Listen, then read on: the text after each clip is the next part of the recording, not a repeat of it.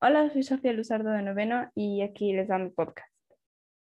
En el baile te vas a encontrar muchas palabras que se usan en geometría, como por ejemplo triángulos, ángulos, etc. Más que todo se usa para describir un conjunto de pasos o un movimiento en sí. Esas palabras siempre se han usado en el baile, en general, para cualquier tipo de pasos y cualquier tipo de movimiento. Y justo me doy cuenta. Cuando, por ejemplo, yo necesito explicarle algo, un paso a alguien, eh, puedo decir, haz un medio círculo con los pies y así te vas guiando. Gracias.